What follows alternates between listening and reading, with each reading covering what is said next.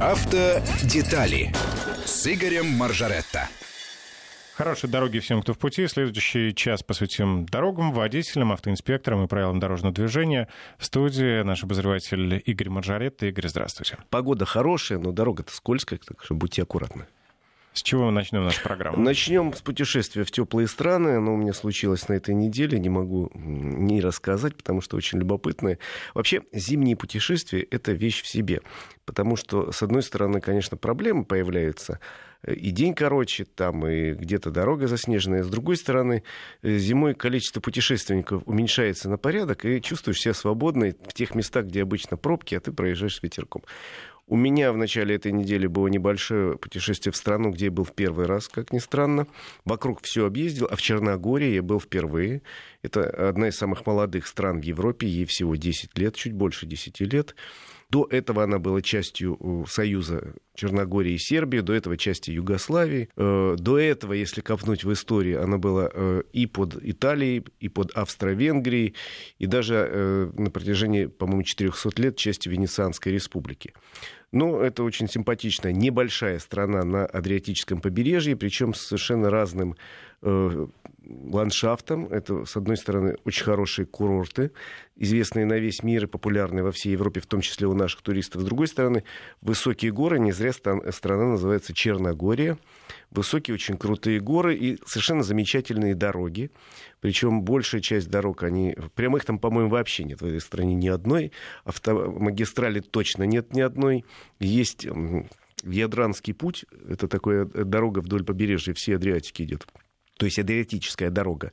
Но, опять же, она не автобан, она без э, барьера разделительного в середине, без освещения, хотя имеет там по две полосы в каждую сторону. А так, в основном, по одной полосе в каждую сторону в лучшем э, случае. А в горах есть масса дорог очень интересных, серпантинов, совершенно замечательных, там, красивейших серпантинов с огромным количеством поворотов.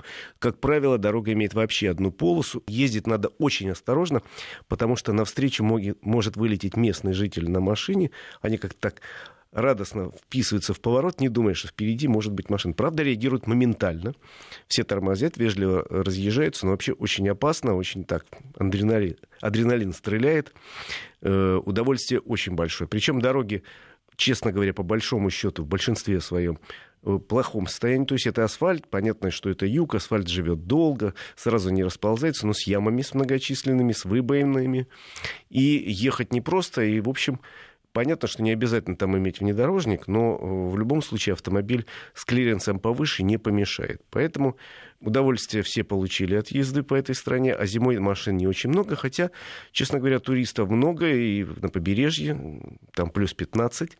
Народ гуляет вдоль набережных, дышит морским воздухом, наслаждается зимними низкими ценами. И вообще страна интересная, например, тем, что у них нет своей валюты у них, э, она не входит в Евросоюз, а валюта у них евро. То есть они не могут ее печатать сами, валюту свою, ну, просто а получают от туристов. То есть они договорились еще больше 10 лет назад с Евросоюзом, что можно мы вашей валютой пользоваться. Те говорят, ну, пользуйтесь.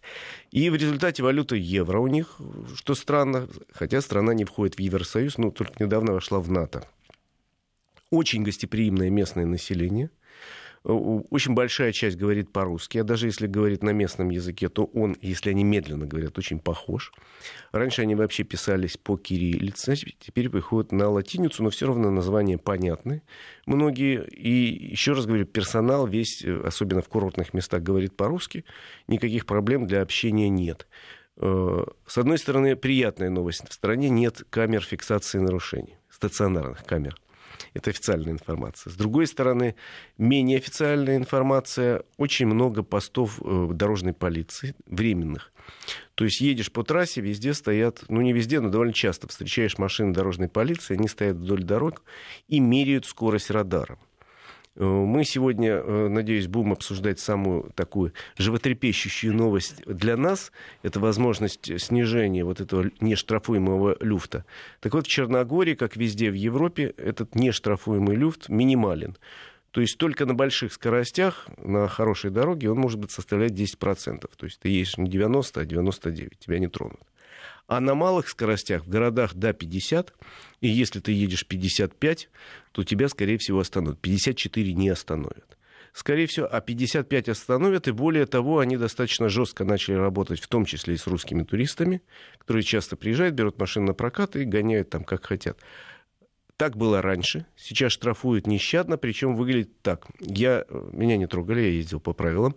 Но коллеги рассказывали, что останавливают, и если реально зафиксировано серьезное превышение скорости, тут же выписывается штраф. Штраф может быть довольно большим, в евро за превышение скорости 200 евро, там, если хорошее превышение скорости, отбирают права и направляют в ближайший город, выдают квитанцию, говорят, вот, езжай туда, заплати в банкомате там эту сумму, приезжай сюда, два часа я буду тебя здесь ждать. Если не переедешь через два часа, приезжай в полицейский участок там же. Э, там, ну, по указанному Но адресу. права возвращают после оплаты Только штрафа. после оплаты, что очень серьезно. Ну и последнее время э, те русские люди, которые давно живут в Черногории, там же много наших покупателей, тех, кто купил квартиры и так далее, приятная страна, э, говорят на похожем языке, климат замечательный. Так вот, все они говорят, что последнее время и ужесточилось наказание за э, то, что человек едет под шофе. До этого как-то южная страна, ну, можно немножко позволить было. Сейчас строгие правила, 0,3 промилле, как и у нас. То есть в переводе на русский язык это значит лучше вообще не, не рисковать. Но в крайнем случае там глоток вина, ну зачем рисковать, потому что штрафы очень большие, начинаются от 200 евро. И вот если за очень небольшое превышение можно откупиться этими деньгами, ну, которые придется заплатить в банкомате в ближайшем городе, не у полицейских, с ними... С ними бесполезно договориться? Лучше не пробовать. Лучше не пробовать. Они кандидаты на вступление в Европу, в Евросоюз и очень строго пытаются соблюсти правила. Хотя, наверное, конечно, есть и слабые места, но лучше не рисковать. Поэтому штрафы очень высокие. В каких-то случаях, если превышение большое, можно тут же отправиться на 15 суток. У них есть такое наказание. И заплатить штраф несколько тысяч евро. Поэтому лучше не рисковать, хотя вино там замечательное, но лучше вечером на набережной там, позволить себе бокал. А если вы собираетесь за рулем, не надо. А вот по поводу скоростного режима хотел спросить, какой средний он э, скоростной режим? Если с учетом таких дорог, наверное, там ну, Нет, невысокий скорости. Не, невысокий. Естественно, я говорю, единственная более-менее такая современная дорога, это Ядранский путь, который лежит вдоль побережья. И то там 90-80 стоят знаки 80-90, выше в стране нигде нету. И, соответственно, э, там разогнаться особенно негде, учитывая огромное количество серпантина. Там просто получаешь удовольствие, при том, что в стране есть что посмотреть. Там в Будве, например, где мы жили, совершенно замечательная старый город, замечательная цитадель, несколько храмов 6, 7, 8 веков, э, укрепления, относящиеся к первому тысячелетию нашей эры. Есть археологический музей, где результаты раскопок говорят о том, что люди здесь жили еще две с половиной-три тысячи лет назад. Ну, в общем, есть что посмотреть в стране. Необыкновенно красивая природа, замечательные исторические памятники, прекрасные дороги, а вот гонять там со скоростью звука не, не получится никак. Ну, а что касается автомобиля, значит, э, вы можете там брать на прокат, если прилетите туда. Самолеты летают из Москвы, из крупных э, городов России летом. Сейчас только из очень крупных городов Москва, Питер. Э, можно с пересадкой, можно взять на прокат. Вот зимой цены совсем низкие. Можно взять мотоцикл на прокат, скутер на прокат. Ну, а мы там ездили на автомобилях, которые сейчас начинают продаваться в России. Специально там было выбрано Черногория как страна с плохими дорогами. Э, автомобили семейства Renault Stepway. Дело в том, что у нас всегда был Renault Sandero Stepway, а теперь появляется Renault Logan Stepway. Отличие от э, обычных автомобилей э, Sandero и Logan – это более высокая подвеска, э, дорожный просвет увеличен на 2 сантиметра, э, внедорожные э, такие покрытия, э, обвязка справа-слева снизу, обязательно защита картера металлическая, все днище закрыто пластиком. Ну и еще раз говорю, такие внедорожные диски очень красивые. И, соответственно, есть изменения и по комплектациям. И в двигателе, комплектации варианты двигатель-салон, э, двигатель-коробка, по-прежнему, значит, двигатели 1.6 есть, самые разные, от 82 до 102, и даже появляется 113 э, лошадиных сил. Ну и, соответственно, коробки есть механика, есть автомат, и самое приятное в сочетании Э, двигатель 113 лошадиных сил, появляется вариатор, знакомый россиянам по Рено Каптюру. Э, очень хорошее сочетание. Вот этот автомобиль понравился лучше, больше всего. Он теперь называется комплектация City. И специально такие накладки с надписью «Сити». И он лучше всего, конечно, э, работает, вот это сочетание по любой дороге, что по горной, плохой, что по серпантину, что по той более-менее скоростной дороге. Ну и плюс повыше клиренс дает возможность вот спокойно ехать по раздолбанной дороге без всяких проблем. Я вот видел э, на фотографиях э, Logan Stepway. Кажется как-то так неоднозначным внедорожный седан. А это сейчас тенденция. Сейчас очень многие компании делают такие автомобили, причем не только Рено, такие автомобили есть у нашего АвтоВАЗа, как известно. Э, вариант э, появился Кросс. Такие варианты есть у Шкоды, э, у них называется Скаут. Там Такие... универсалы. Оно... Нет, там теперь уже, возможно, и появятся хэтчбеки. А есть варианты такого типа и у компании Volvo, у многих. Это сейчас тенденция. Во всяком случае, в компании Renault рассказывали, что когда они в 2011 году запускали э, Sandero Stepway, думали, что на долю этих машин будет 10%. Хэтчбэк хотя бы как-то смотрится. Вот именно я имею в виду, что седан классический, он немножко так странный. вот, Sandero Stepway теперь продается 85% от всех Sandero, и они рассчитывают, что часть э, седана тоже будут покупать клиренс повыше, такое внедорожная обвязка. Смотрится, надо сказать, очень приятно. А что касается цены, то поскольку существуют по-прежнему базовые машины без приставки Stepway, то разница в цене составляет примерно 45 тысяч, за счет чего человек получает не просто э, автомобиль более высокий, клиренс лучше, но, как правило, более э, богатую комплектацию, там уже в базе стоит кондиционер или э, климат-контроль, есть некоторые системы безопасности, которые в базе стоят. Таким образом, если обычную машину начинаешь набирать комплектациями, то получается даже дороже.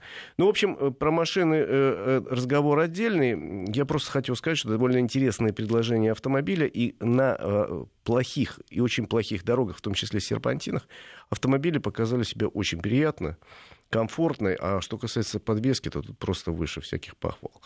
Э, так что, если вам нужен недорогой автомобиль, а цена Рено, Сандера и Логан начинается примерно от 600 тысяч, ну, можете присмотреться, почему бы и нет, как вариант. Э, Все, закрыли поездку по Черногории. Еще раз говорю, страна мне очень понравилась, люди приятные, кофе замечательный варят, между прочим. Э, я уж не говорю о замечательной местной кухне. Но, наверное, кто-то летом туда поедет, потому что русских туристов там очень много летом. Зимой тоже достаточно русский язык слышен э, на каждом шагу.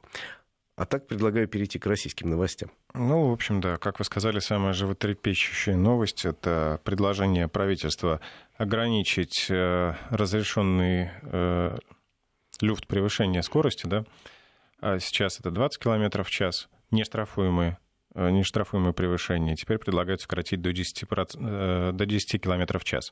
Да, нет новости, которые за последние неделю не обсуждали бы более бурно Э, и жарко, чем новость о том, что, возможно, у нас в следующем году вот этот люфт 20-километровый сократится значительно.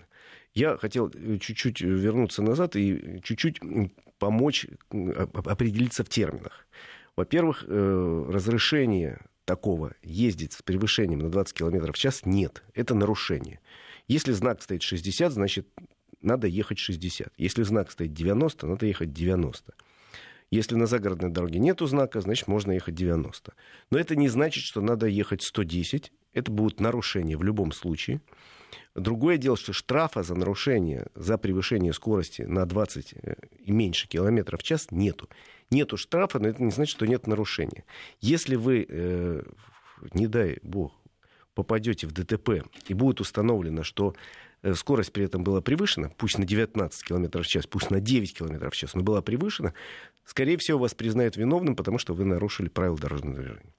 Еще раз повторяю, что э, разрешения такого нет. Просто нету штрафа за вот это 20-километровое превышение. Вы, получилось это случайно. Один э, мой знакомый депутат говорит, что это он э, вот, пробил. На самом деле там э, более смешная история. Пять лет назад у нас обсуждалась тема, должны были ввести бальную систему, то есть за злобные нарушения ПДД. Ну, как было в советское время. Еще, да, в советское время были дырки, потом у нас в начале э, российских времен были была такая, как это называлось, вкладыш такой, талон. Там баллы ставили, потом его отменили. Вот хотели вернуться к бальной системе. И придумывали баллы за каждое там, нарушение, серьезное нарушение и решили, что за нарушение скорости до 20 км в час баллы не будут начисляться, потому что, ну ладно, это можно простить, баллы не будут начисляться, но это останется нарушением. Но вот на этом решении случайно отменили совершенно э, наказание, потому что до этого существовало наказание за превышение 10 и более километров в час. Вот так случайно получилось, и пять лет мы, водители российские, живем в неком таком оазисе, потому что нигде в мире такого нет. Я вот только что рассказывал про Черногорию, не пробуйте нарушать в Европе. Причем в разных странах Европы вот эти небольшие превышения, разрешения существуют как бы. Это считается погрешность прибора, и поэтому ни в одной стране мира вас, наверное, ну, во всяком случае, опыт мой и моих коллег говорит, что ни в одной стране мира, если нарушение составляет 2-3 километра сверх того в час, как правило, не штрафуют. Есть, конечно, особо злобные штаты в Америке, где и за 2 километра могут влепить серьезный штраф. Есть э, Франция, где достаточно серьезные нарушения, 2-3 километра в городе особенно, э, могут влепить очень серьезный штраф. Но в большинстве стран Европы, условно говоря, если существует лимит скоростной в городах 50, если вы поедете 52-53 километра в час, никто ничего не скажет а вот 55 уже, наверное, э, камеры будут щелкать. Игорь, а вот у наших слушателей э, такая претензия, что во многих городах стоят сейчас ограничения в 40-50 км в час, хотя, например, в том же Краснодаре э, звонил слушатель. А, и вот опасаются, что теперь придется ползти со скоростью 40 по большому городу. Сейчас я приду к этому теме. Это очень важный момент, конечно. Я просто рассказываю историю, откуда взялось плюс 20 километров, что у нас сейчас. И э, могу сказать, что есть европейские мировые требования, есть Венская конвенция по дорожному движению, которую Россия подписала, э, есть, э, э собственно, э, документы Всемирной организации здравоохранения, которые тоже Россия подписала и э, обязуется соблюдать. И все эти документы говорят, что, например, в городе надо установить скоростной режим 50 км в час. За городом каждая страна варьирует, но, как правило, это 90. На обычных дорогах 120-130 на скоростных магистралях. И объясняется это очень просто. Дело в том, что проводились многочисленные эксперименты, в том числе в нашей стране и за рубежом, которые показывают, что если... Э, почему в городе 50, например? Если э, автомобиль на скорости 50 км в час сбивает пешехода, то у пешехода есть все шансы остаться относительно здоровым. То живым точно, но относительно еще здоровым. А если на скорости 80 км в час сбивает автомобиль пешехода, у него вообще никаких шансов нет. Ноль. Это, к сожалению, практика такая, не теория. И поэтому вот э, ведущие мировые европейские организации говорят, ребят, вот надо вот скорость иметь вот все-таки в городах такую-то, за городом можно больше. На скоростных трассах, где пешеходов нет, там можно очень большую. И, собственно, поэтому э, у нас сейчас 60, а реально в городе получается, что люди ездят 80. Мне кажется, что это перебор, тем более, что у нас в стране принята программа. Программа говорит, к 30 году надо сократить смертность на дорогах до нуля, а с таким превышением, конечно, никакого нуля не будет. Поэтому я двумя руками за то, чтобы сократить этот нештрафуемый превышение до 10 км в час. Сейчас попытаюсь обосновать свою точку зрения очень просто. Ну, потому что получается, вообще получается глупо. Стоит знак 60, но все знают, что можно ехать 80. Стоит знак 80, все знают, что можно ехать 100. Это такое странное допущение, которое говорит о том, ну, это как вот у нас запрещено курить в метро. А давайте разрешим в метро курить не в затяжку. Вот не в затяжку можно, а вообще курить нельзя. Ну, вот как-то вот так нелепо получается. В принципе, речь идет вот о чем. Вот если, например, э, сократить там этот предел до 10 километров, допустим, или до 5, я не знаю, это вопрос к законодателям, это не ко мне, э, до 10. Это же не значит, что поток поползет со скоростью 40 километров в час. Просто в городе у нас есть 60, часть города, давайте ехать 60. Есть вылетные магистрали в любом крупном городе. В Москве это многочисленные проспекты, которые из центра города ведут. Это кольцевые магистрали, там, третье кольцо МКАД. Там скорость может быть выше и будет выше. Там изначально стоит на некоторых 80, а на МКАДе вообще 100 стоит. То есть там же почему такая скорость? Потому что нет пешеходов, потому что нет перекрестков в одном уровне, потому что нет светофоров. Там можно спокойно ехать, и нет э, практически, ну, люди разные бывают, нет возможности встретиться на этой дороге ни с лосем, ни с пешеходом. Я хочу заметить, что на МКАДе при разрешенных 100 некоторые люди почему-то по свободной дороге предпочитают ехать 60. Вот хоть ставь минимальную скорость. Кстати, она есть. Минимальная скорость движения по скоростным э, магистралям, она, как правило, во всем мире установлена. И считается в Германии, если у тебя скорость меньше 80 км, ты не имеешь права туда выехать. У нас, правда, такое ограничение касается только совсем тихоходного транспорта, которым запрещен. Есть такая партия. Ну вот мне в этой ситуации очень нравится позиция э, начальника главного управления ГИБДД России генерала Черникова, который на днях сказал, что я, говорит, за то, чтобы уменьшить люфт, но при этом категорически пересмотреть перед этим скоростной режим на всех дорогах. Потому что э, ты совершенно прав, и люди, которые нам звонят и пишут, совершенно правы. Потому что в очень многих случаях появляется строится новая скоростная дорога, вроде все хорошо, и вдруг на ней стоит знак 60. Почему? Зачем он здесь появился? К сожалению, в Татарстане, где я бывал многократно, много очень хороших дорог строится. Но везде стоит знак 40, 60, 40, 60. И проехать через... И огромное количество камер. И проехать через Татарстан и не получить хотя бы один штраф, по-моему, ни у кому из моих знакомых не удалось. То есть, ребята, ну если вы строите современные дороги, если эти дороги безопасны, устанавливайте нормальный скоростной режим, при этом он не должен прыгать. Э, правила э, организации дорожного движения говорят, что надо создавать возможность максимально ровной скорости. То есть длинный перегон 80, 90, там 100, давайте, но никак не надо э, периодически ставить неожиданно для людей знаки, чтобы они там тут же начинали тормозить в пол, создавая еще больше опасность. Автодетали. Автодетали с Игорем Маржаретто. Так, мы продолжаем. Слушатели, между прочим, активизировались, и пришло много сообщений в WhatsApp по поводу ограничения Возможного. Да. Возможного. Возможного ограничения, да. Пока еще решений никаких не принято. Напоминает, что на некоторых участках, например, на северо-восточной хорде в Москве, ограничение 60, хотя дорога, она, в общем, достаточно выглядит как скоростная, но, видим, потому что она еще не до конца построена. Совершенно верно. Во-первых, она построена не до конца, во-вторых, я думаю, что городские власти все-таки должны посмотреть э, на эту дорогу внимательно, потому что она уже протяженностью несколько километров. Я на днях ехал по этой отличной дороге, и, в общем, наверное, наверное, на участке от МКАДа, допустим, до поворота на Большую Академическую вполне уже можно ввести более высокий скоростной режим. Хотя, еще раз говорю, считается, что э, лучше, если скорость не меняется на длинном участке, без дергания и перепадов. То есть едешь вот как у нас, условно говоря, по МКАДу, едешь 100 практически везде, ну, 100 и 100. Едешь по третьему кольцу практически везде 80. Правда, надо понимать, что есть участки еще где 60, но их немного. То есть лучше, конечно, когда скорость постоянная. Но э, еще раз говорю к идее, которую я перед перерывом озвучил. Идея мне нравится. Э, сначала провести э, большую ревизию знаков, установленных на дорогах, и качество дорог, и понять, почему на тех или иных участках стоит знак 60 или 40, и нельзя ли от него отказаться, э, если дорога современная, скоростная, нету там пешеходных переходов, нету светофоров, почему бы на большом участке не ввести более реальную скорость? Потому что, ну, вообще все исследования, э, между прочим, показывают, что высокая скорость это не значит высокая аварийность.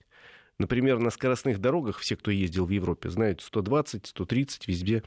Но э, скоростные дороги первой категории по нашей классификации, это касается и наших дорог скоростных, первой категории, где обязательно есть разделительный э, барьер посередине, где есть э, развязки в нескольких уровнях, нету пешеходных переходов тут же, а есть только или подземные, или надземные нету светофоров, нету примыканий дорог, и там можно спокойно устанавливать скорость и 130 км в час, а в Германии есть дороги, где до сих пор нелимитированная скорость в левом ряду. Правда, закончится в 2020 году, они уже приняли решение отказаться от этой практики.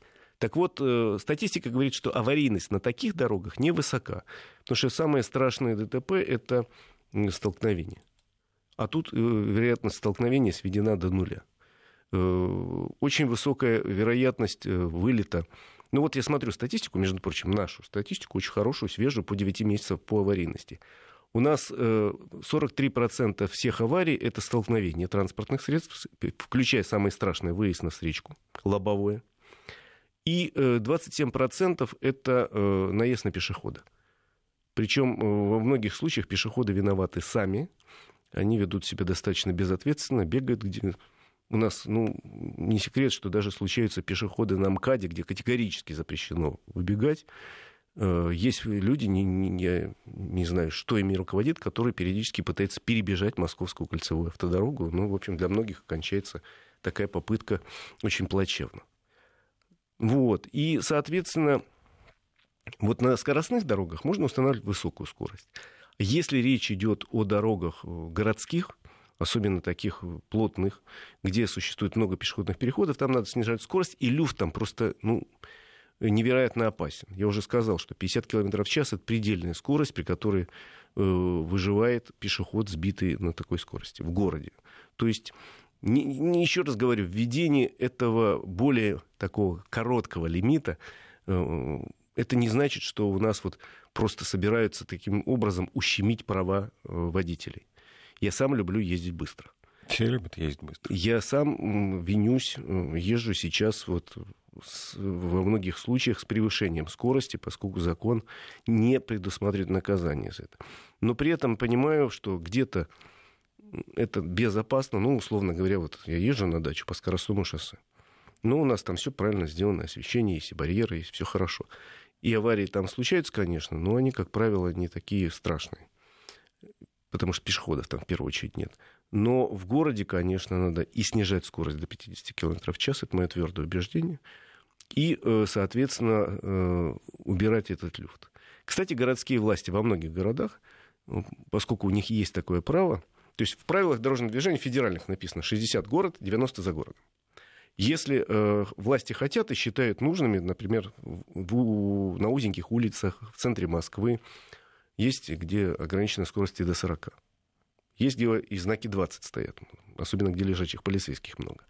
Ну, это, собственно, решение властей. Но в любом случае, если будет принято в Государственной Думе решение ввести наказание за превышение скорости не более чем на 10 км в час, то, соответственно, перед этим, наверное, действительно надо провести э, такую вселенскую ревизию наших дорог, в первую очередь городских, чтобы понять, а что там за ограничение скорости, и почему они существуют, и может они, от них надо отказаться. Чтобы поток был более плавным и нерваным. Скорость, уверяю, от этого в целом в стране не уменьшится, а может быть даже вырастет. Ну, если сделать наоборот, сначала э, увеличить скорость на некоторых участках, а потом снизить э, нештрафуемый лимит, то мог, может начаться так, что начнут э, сильно превышать на этих участках, где было 40 и стало 60. Будут ехать ну, во-первых, да? будет наказание. Камер у нас становится все больше. У нас вот в Москве, например, 2000, что ли, камер. Нет, я говорю, если не, не штрафуемое будет а, ну, ограничение. Да. Да. да, конечно, быстрее. Но, может быть, эти два процесса надо вести параллельно каким-то образом. Но э, и в Москве надо, и в Подмосковье, и по всей России понять, еще раз говорю, почему там или иначе вдруг возникает знак 40. И не является ли этот знак 40 способом, э, таким легальным способом заработать денег в бюджет? Потому что э, не секрет, давно уже не секрет, что многие регионы рассматривают э, видеофиксацию как вариант пополнения бюджета. То есть повесим 100 камер и запланируем в бюджет 100 миллионов, и будет все классно. А на самом деле ведь камера вообще-то, с точки зрения э, международного опыта, не средство зарабатывания денег. Видеокамера — это средство предупреждения ДТП. И по всем правилам, в том числе, которые у нас прописаны, их должны видеокамеры устанавливать на участках, где э, опасность какая-то есть в случае повышения скорости. То есть есть какой-то участок, там раньше превышали все скорости, было очень много ДТП. Повесили камеру, повесили, как положено, предупреждающий знак, что тут работает камера. Все умные, деньги все считают, сбросили все скорость, скорость понизилась на этом участке, меньше стало аварий. Классно. Вот супер идея, как выглядит. На самом деле, еще раз говорю, многие регионы сейчас планируют у себя на следующий год повесить еще 10 камер, еще на миллион больше собрать денег, совершенно не э, думая о том, что, еще раз говорю, что это средство повышения безопасности, а не средства зарабатывания. Более того, есть рекомендации Минфина, которые откровенно пишут, что, ребята, давайте зарабатывать в бюджет деньги. Это с точки зрения обеспечения безопасности вообще дикость, честно говоря. Более того, вот у нас, э, в частности, в Москве практика нормальная совершенно, если на каких-то участках количество ДТП упало до нуля, камера становится ненужной, ее переносят на другой участок. А вместо нее или вообще ничего не оставляют, или вешают муляж, который э, изображает э, из себя камеру, может в каких-то случаях реагировать. Есть муляж такой, который продолжает вести такую минимальную деятельность, в смысле электрическую, и э, те, те программы, которые, собственно, фиксируют наличие камеры, продолжают говорить, что здесь камера, хотя на самом деле здесь давно муляж. А некоторые программы говорят что, прямо, что это муляж. Есть и такое. Но на самом деле, еще раз говорю, это ведь не э, такая система хотелок. Хочу здесь повесить камеру, а здесь сделать скорость 200 км в час, а здесь 50. Это все наука, причем достаточно сложная организация дорожного движения. У нас этой наукой э, не в советские времена, э, ну, в советские времена занимались, но не очень. В постсоветские времена вообще ее забросили, и только последние десятилетия начали реально изучать ее, начали преподавать ее в некоторых вузах там есть и формулы, там есть и законы свои, там есть теоремы, которые надо доказывать. И э, все это достаточно серьезно. Еще раз говорю, это не набор хотелок, это все направлено на то, чтобы меньше люди страдали на дорогах, а при этом поток двигался непрерывно и с какой-то скоростью.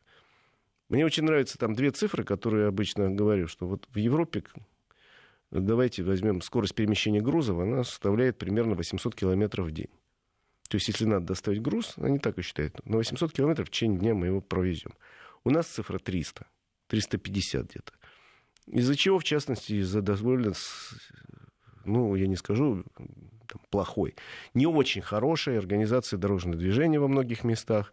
Где-то дороги узкие, где-то их не хватает, где-то э, очень много светофоров, а надо будет сделать. Ну, в общем, там, это, это, еще раз говорю, наука, которую надо изучать, э, и ее действительно изучают в университетах. Некоторые слушатели опасаются, что сначала снизят нештрафуемые лимиты, а потом забудут про ревизию дорожной сети. Ну, вы знаете, я тоже, честно говоря, много чего опасаюсь в нашей стране, э, в том числе и вот таких вещей, потому что иногда нам обещают сделать, вот, да, пишут, Владимир, сначала ведут, а про ревизию забудут. Но я все-таки э, надеюсь, что процессы будут идти параллельно, или сначала один, потом второй, сначала ревизия, а потом уменьшение этого э, лимита, и, соответственно, мы придем к каким-то европейским показателям. Но еще раз говорю, ситуация более чем странная. Разрешенная скорость одна, а реально мы едем с другой, прекрасно осознаем это. А кто-то даже из слушателей звонил, э, говорил, что приходится все время в голове высчитывать. Но если 60 там привычный, да, если 50, надо еще потом. Да, мы как-то уже научились считать, но я думаю, что надо это дело потихоньку сокращать. Еще нужна э, очень серьезная по этому поводу какая-то кампания воспитательная, потому что вот если вдруг завтра депутаты возьмут и проголосуют и скажут, нет, не 20 километров, а 10 километров в час возможный лимит, а выше будет штраф, то надо, чтобы это люди знали и понимали и запомнили, потому что э, у нас ну, довольно много каких-то изменений в ПДД появляются, а люди о них просто не знают. Понятия не имею, зачем это и почему это. Вот у нас, условно говоря, э, с сегодняшнего дня появляется там несколько новых знаков в правилах дорожного движения. Э, большинство о них вообще не знают. И, в общем, не понимают, зачем. Ну, например, знак э, зона для велосипедного движения или э, запрещение остановки и стоянки в районе дипломатических представительств. Появился специальный знак. Многие, э, многие ли люди об этом знают, что он появился вот с сегодняшнего дня? Да не в жизнь. Давайте расскажем, что еще нового в правилах 16. С 16 числа. Но это в основном касается новых знаков, которые, еще раз говорю, э, еще и повсеместно не появятся с завтрашнего дня, но они введены. В частности, знак ограничения остановки стоянки вблизи посольств там буквы ЦД появляются, и знак э, введения велосипедной зоны, где синий такой прямоугольник, где нарисован велосипед. Поменялись, кстати, правила парковки. Этого, вообще-то, я думаю, все москвичи и гости столицы знают, потому что обсуждали достаточно активно. Много было гневных выступлений по этому поводу, много было споров. Ну, ну, спорили люди просто, а много или мало, потому что власти московские приняли решение и приняли. Э, значит, э, чтобы знали, у нас с вчерашнего дня на улицах, как правило, в районе Бульварного кольца и частично Садового, а также в районе Сити, практически вот в этих трех зонах, везде э, парковка в дневное время 380 рублей в час. В ночное время, как правило, 200 рублей в час, ну и там в некоторых местах она прогрессивная парковка, то есть э, уменьшается в течение дня или увеличивается. Э, и есть места, где более того ограничено, то есть 380 рублей в час, но не более двух часов, условно говоря так. Просто если вы едете в Москве, вы, вы заранее посмотрите, в интернете, где и как, сколько стоит парковка. Ну, по привычке, приехав э, гулять в городе в воскресенье, тоже помните, что в воскресенье, э, воскресенье парковка на ряде улиц платная. Абсолютно точно. На целом ряде улиц э, парковка платная. Мы привыкли, что в воскресенье можно где угодно парковаться. И платить за это не надо. Нет, вводится платная парковка на целом ряде улиц. И самое интересное, самое важное, что тоже надо обязательно запомнить, у нас раньше существовал 15-минутный лаг на то, что вы нашли место, поставили автомобиль, и вам давалось 15 минут на то, чтобы оплатить парковку. Сейчас этого, такой возможности нету. Время сокращено до 5 минут. Исследования говорят, что вообще-то 90 с лишним процентов людей успевали действительно в пятиминутный уложиться период, а примерно 20% водителей использовали вот этот 15-минутный лаг, чтобы постоять, потом переехать на другое место не платить вовсе. Но э, не буду их винить. Э, любой человек, когда есть возможность сэкономить или не платить вообще, возможностью такой воспользоваться, я такой же. Э, поэтому имейте в виду, 5 минут вы должны заплатить. Поэтому лучше иметь у себя в смартфоне, э, собственно, программу, соответственно, московского паркинга, или э, четко запомнить, как платить по телефону с помощью СМС. В принципе, 90 с лишним процентов людей так и платят. Но все-таки 5 минут помните, иначе не уложитесь, попадете, собственно, на штраф. Чего бы не хотелось. Кстати, еще одна новость для москвичей, для московских водителей. Прогнозируют начало больших новогодних пробок.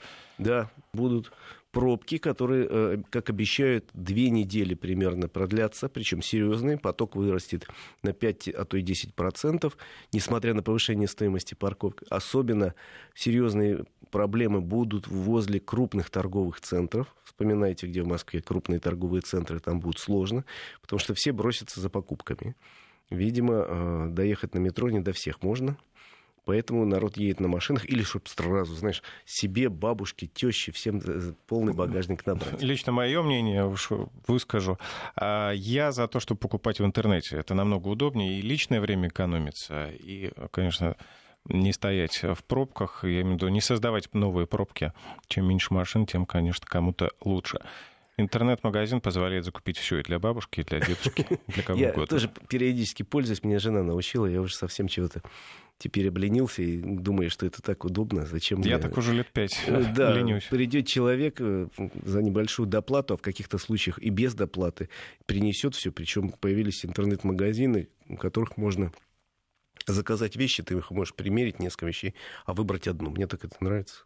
Даже запчасти для автомобиля все доставляют по ну, курьерская служба, если заказываешь по интернету. Жалко, что нельзя заказать сдачу машины в сервис. Ну, наверное, можно, да, но за отдельные деньги. Да, это можно.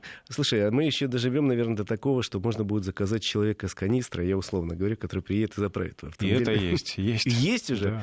Слушай, колеса меняет возле дома, не отходя от кассы, что называется легкую мойку автомобиля можно заказать прямо у дома. Ну, мусорить на улице нельзя, но есть технологии, позволяющие чуть-чуть промыть. Теперь еще и заправку можно, я буду иметь в виду. Я слышал, есть сервисы, где просто можно ночью оставить, по-моему, бак открытым. Вот, правда, меня это смущает. И э, кто-то приедет, зальет канистру, а тебе оплатить или карточкой. Или, или выльет. На самом деле, я помню времена, когда обязательно был, нужен был замок на бензобак, потому что реально сливали ночью могли. Во времена «Жигулей», в 90-е годы, надо было обязательно ставить пробку с замком не, не всегда помогало. Кстати. У меня родители живут на юге, там до сих пор такое происходит. У отца несколько раз сливали негодяи какие-то.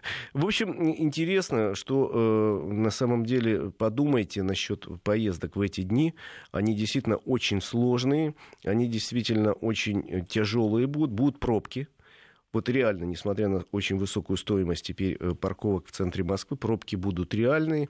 И так будет продолжаться до 30 числа. 30 числа все вроде успокоятся и э, направятся на отдых. Игорь, а если люди планируют э, к Новому году покупку автомобиля, что дилеры скидки дают? Вот сейчас есть сезон скидок или это будет после Нового года? Значит, да, очень часто задают этот вопрос, и он очень любопытный. Вообще-то обычно предновогодние дни ну, декабрь в частности, считается у самым таким хорошим удачным месяцем в году, когда очень хорошие продажи, потому что кто-то вот рассчитывает на скидки, которые к концу года э, появляются, кто-то рассчитывает на э, сезонные предложения, у кого-то просто к концу года, в частности, у многих организаций, э, выясняется, что деньги какие-то не потратить, надо срочно потратить, а то их изымут.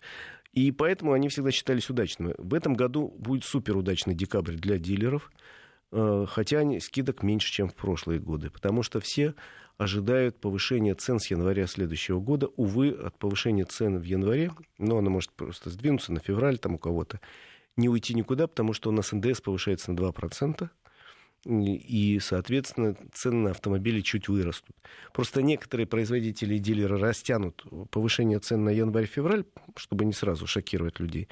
Кто-то, может быть, даже на март перенесут, но оно точно будет. Поэтому в декабре сейчас все устремились.